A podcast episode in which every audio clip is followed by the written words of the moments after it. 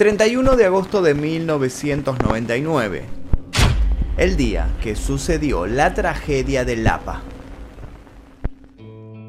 La tragedia de Lapa no fue un accidente, sino una sucesión de errores.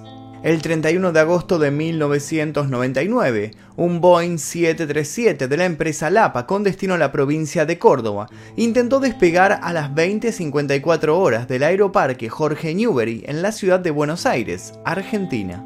Debido a varios errores y negligencias, las cuales detallaremos en este informe, el avión logró alcanzar una velocidad superior a los 200 km por hora mientras intentaba despegar. Llegó a levantar su trompa, pero metros más adelante cayó desplomado y la nave comenzó a desplazarse fuera del área de despegue, deslizándose de una manera imparable. Cruzó la avenida costanera y terminó su recorrido trágico al chocar contra un terraplén y una planta reguladora de gas. En medio del desplazamiento arrastró a un automóvil que estaba circulando. Al impactar con la casilla de gas, dado el combustible que se había perdido, se produjo un incendio. El fuego fue el motivo por el cual fallecieron aquellas personas que habían sobrevivido al choque. Como resultado de este escenario, 65 personas perdieron la vida y otras 34 fueron gravemente heridas. La tragedia de Lapa fue la mayor catástrofe aérea ocurrida en suelo argentino y fue considerada el cuarto accidente más grave de la historia de nuestro país. Luego del accidente se abrió una causa, pero la mayoría de los responsables fueron absueltos. Tardaron más de 15 años en analizar el accidente y solo culparon directamente a dos personas, los pilotos, los cuales habían fallecido en el acto. Los invito a un corto pero intenso viaje en avión, a subirse a este recorrido de pocos metros, en donde la desesperación y la muerte fueron las protagonistas. Pero antes de comenzar les pido por favor que dejen su like aquí debajo, se suscriban si todavía no lo hicieron y activen notificaciones. Además los invito a dejar alguna sugerencia de posible temática para futuros videos en este canal. Ahora sí, comencemos. Esta tragedia se asemeja a lo que podemos ver en las películas, a esas catástrofes incomprensibles. Con tan solo ponernos en el lugar de alguno de los automóviles que circulaban esa noche, viendo cómo un avión de 35 metros de largo se acerca, ya nos pone la piel de gallina.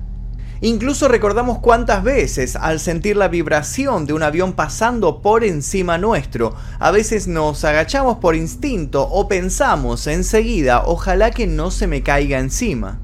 La empresa Lapa, cuyas siglas responden a Líneas Aéreas Privadas Argentinas, era una pequeña aerolínea regional que fue creciendo hasta alcanzar su mayor apogeo en 1995. Controlaba el 30% del mercado gracias a sus precios bajos, producto de haber sacrificado la calidad del servicio. Volaba más de 17 destinos y estaba ganando terreno a sus principales competencias, Aerolíneas Argentinas y Austral Líneas Aéreas rivalizaba también con el transporte terrestre. En aquel momento, antes de la importante crisis que atravesó Argentina en 2001, costaba lo mismo o incluso menos viajar en avión que en transporte de larga distancia. Lapa estaba dentro de lo que se consideraba low cost, y se ganaba también la mala fama de que a menor precio, menor seguridad. El avión que protagonizó el accidente fue un Boeing 737-204C. Su primer vuelo había sido en 1970 y para el momento del accidente contaba con casi 68.000 horas de vuelo y aproximadamente 42.000 ciclos de aterrizaje y despegue. En cuanto a las personas encargadas del vuelo, se encontraba el comandante Gustavo Weigel, que tenía 45 años y una experiencia de 6.500 horas. El copiloto Luis Echeverry, de 31 años, llevaba unas 4.085 horas de vuelo. Pese a la cantidad de horas de experiencia, la realidad era que en los registros de comprobaciones de vuelo y simuladores había características negativas en ambientes rigurosos. Luego de los informes se resolvería que los pilotos cumplían con los requisitos reglamentarios en materia de técnica y psicofisiológicamente, pero que presentaban ciertas carencias en cuanto a mantener la altura y velocidad en los vuelos simulados, y otros detalles que desarrollaremos más adelante. La noche del accidente las condiciones meteorológicas eran buenas. El comandante Weigel había llegado unas horas antes, como era costumbre, para poder llevar a cabo las gestiones previas al vuelo. Junto con el copiloto, el comandante controló el plan de vuelo. Se revisó el tanque de combustible de avión y para el viaje en cuestión se requerían alrededor de 8.500 kilos. Mientras el mecánico del avión hacía su parte, el comandante tiró al piso el registro técnico del vuelo e interrumpió su propia decisión la tarea que realizaba el mecánico. Luego, ya con los tripulantes a bordo, el copiloto, el comandante y la comisario mantuvieron una conversación en la cual dejaban en claro que los responsables del vuelo habían tenido un mal día y otros temas triviales. Esta conversación continuó mientras se llevaba a cabo la lista de control de procedimientos, la puesta en marcha y el rodaje como si no fuera necesaria una concentración para esta operación. Incluso estas tres personas, mientras estaban conversando, también estaban fumando en la cabina. El ambiente de trabajo se tornó confuso, a tal punto que no estaban teniendo en cuenta la seriedad del momento. Mientras intentaban despegar, en los audios que quedaron registrados en la caja negra del avión, se escuchaba repetidamente como una tortura una alarma, un ruido persistente que marcaba que algo no estaba bien. En la caja negra quedaron inmortalizadas las palabras del piloto. No sé qué es lo que pasa, viejo, pero está todo bien. Esa alarma fue desoída. Era la indicadora de que los flaps, que son unos complementos de las alas que aumentan la sustentación, no se habían desplegado. El ruido inevitable continuó teniendo 35 segundos para poder abortar la maniobra de despegue. Sin embargo, la alarma sonó por 52 segundos cuando ya el avión había alcanzado una velocidad de decisión en donde ya no había vuelta atrás. Se volvió imparable pegamos 1-2.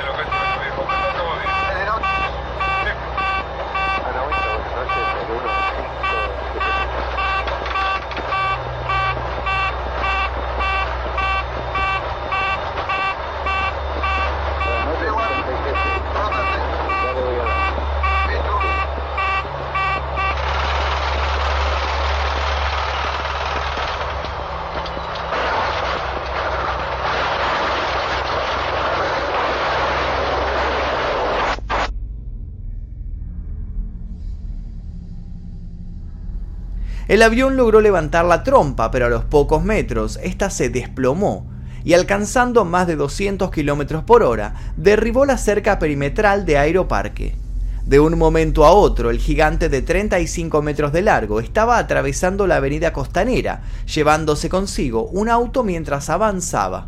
Las chispas generadas por el roce del avión con el asfalto, sumado a la pérdida de combustible del automóvil llevado por delante y la planta de gas en la cual acabó, propició un entorno favorable para que el fuego se hiciera presente.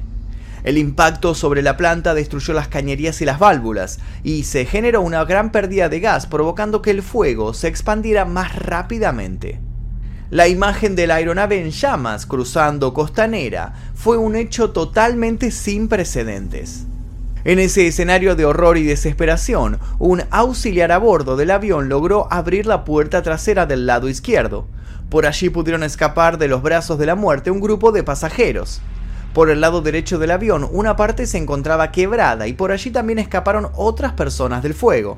El avión impactó contra una de las lomas de tierra del campo de golf que se encontraba en los alrededores de Aeroparque. Fueron justamente algunos de los que allí se encontraban realizando esta actividad los primeros testigos del accidente. Los que lograban escapar de la llama fueron socorridos por estos jugadores que los ayudaron a combatir las lenguas de fuego. Más tarde llegarían los bomberos y las ambulancias para realizar su trabajo. Los medios de comunicación no tardaron en arribar al lugar. La imagen era desesperante. Desde las afueras del avión se podían ver los cuerpos carbonizándose entre los restos del metal. El avión llevaba 98 pasajeros y 5 miembros de la tripulación, de los cuales fallecieron 60 y 3 tripulantes. A ellos se le sumaron dos víctimas más que fueron los que se encontraban en el automóvil, que arrolló el avión al salirse de Aeroparque y cruzar la costanera.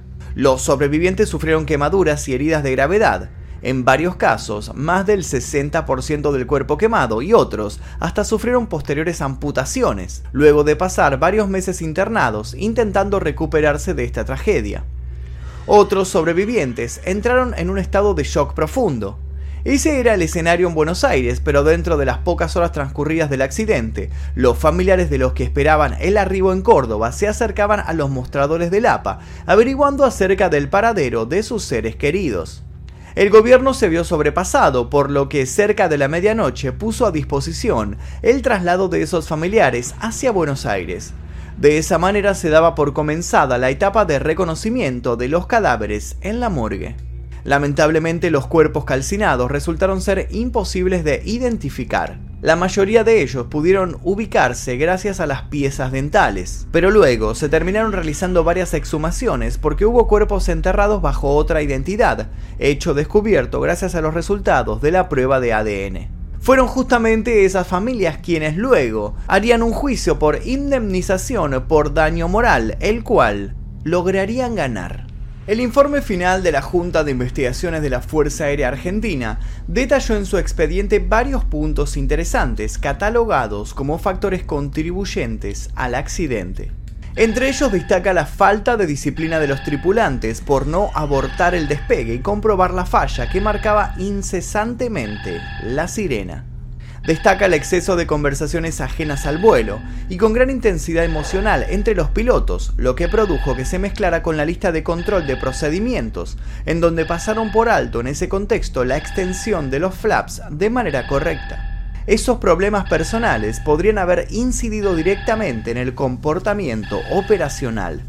Todo ese ambiente proporcionó una falta de concentración, facilitando un ambiente de poca seriedad y una atención dispersa en temas ajenos al vuelo en cuestión. En el mismo informe se detallan los antecedentes del comandante y del copiloto responsables del vuelo. Respecto del comandante Wiggle, tenía 45 años de edad, padre de 7 hijos, había estado casado y separado en aquel momento. En cuanto a su antecedente profesional y en lo relacionado al transporte aéreo, hacía varios años que trabajaba para la empresa Lapa, habiendo ingresado y retirado de ella en retiradas oportunidades, quedando fijo en 1993 y permaneciendo hasta el día del accidente. Le habían realizado varias inspecciones en las cuales los resultados no habían sido muy favorables. Obtuvo a través de diferentes pruebas devoluciones como buen rendimiento, pero debe mejorar el control de cabina, o normal, muy lento en todo, posiblemente debido a un malestar físico general, y aprueba con lo mínimo por persistir lo apuntado previamente. Debe mejorar en el dominio de listas y procedimientos y volver al simulador antes de ser promovido a comandante. En la mayoría de las pruebas a las cuales estuvo sometido Wiggle antes de ser comandante, se destacaba por su poco manejo de algún procedimiento que afectaba el total del control del avión. Incluso se consideraba que para un perfil de copiloto era estándar, pero para el cargo de comandante debía conocer y estudiar más los sistemas. Poco a poco iba mejorando y para diciembre de 1998 fue promovido como comandante. Sin embargo, en una evaluación de 1999 se informó repasar sistemas disponibles con pérdida de generadores. El comandante Wiggle al parecer no había tomado las vacaciones y descansos correspondientes y habría sido ascendido al puesto de comandante sin reunir las capacidades pertinentes para ello, como acabamos de detallar. En cuanto al copiloto Echeverry, era soltero pero convivía con una mujer, con su hija de otro matrimonio anterior. Era piloto comercial de primera clase y habilitado para vuelos nocturnos. Ingresó al APA en 1998 y al igual que Wiggle, tuvo observaciones preocupantes en los simuladores como no haga las listas de memoria si no las sabe, repase los procedimientos y debe profundizar un poco más en los procedimientos estandarizados.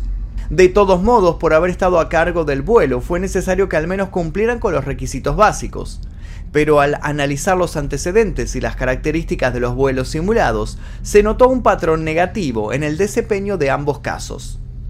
Pese a esa información en la que se deja en evidencia la preparación profesional limitada de los que dirigían el avión, las teorías de la tragedia apuntan a que fue la condición de los pilotos a nivel emocional lo que pudo haber provocado el accidente. Tanto el comandante como el copiloto estaban atravesando diferentes problemas personales, de los cuales se estaba al tanto y dejaron más claro aún en las conversaciones que quedaron registradas. Uno cursaba una separación y el otro un estrés. Eso puede explicar que hayan ignorado por más de 37 segundos la alarma de la cabina de pilotaje y siguieron avanzando con el despegue como si fuera un comportamiento irracional. Se concluyó que el hecho de que hayan compartido un cigarrillo relajados y en confianza generó un ambiente falto de disciplina y seriedad en la cabina. Este conocimiento previo entre los pilotos y la comisario a bordo les permitió tener una conversación sobre temas privados que debilitaba sus atenciones en la actividad relativa al vuelo. Hay lo que se llama un procedimiento de cabina estéril. No se habla de fútbol, no se habla de sexo, no se habla de religión, no se habla de nada, solo de lo que estamos haciendo. No, no, para, para, para, vení. Aparte, ¿hay uno soltero que te interesa?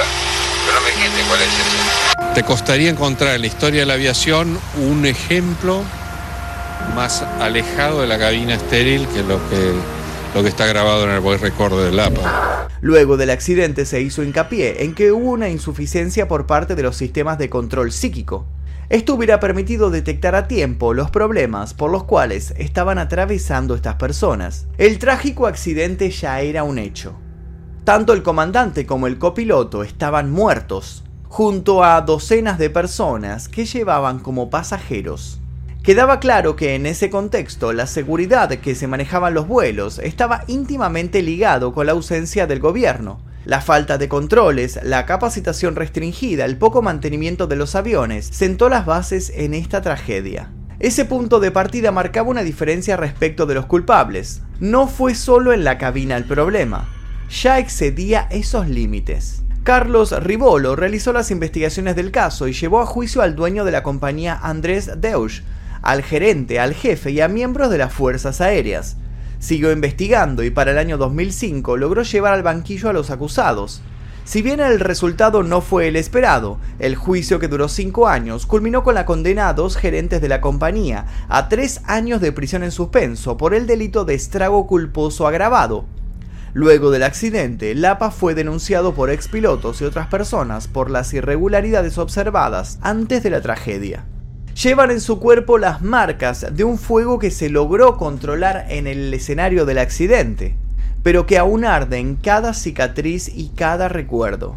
Tuvieron mucho tiempo de recuperación por las heridas, meses de curaciones, rehabilitación, muchas cirugías reconstructivas y tratamientos psicológicos los gritos de desesperación porque el cuerpo les quemaba, porque no entendían lo que sucedía, porque estaban al lado de un muerto.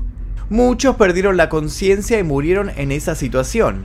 Otros lograron ver la luz exterior en el lugar en donde se había partido el avión y por allí lograron escapar.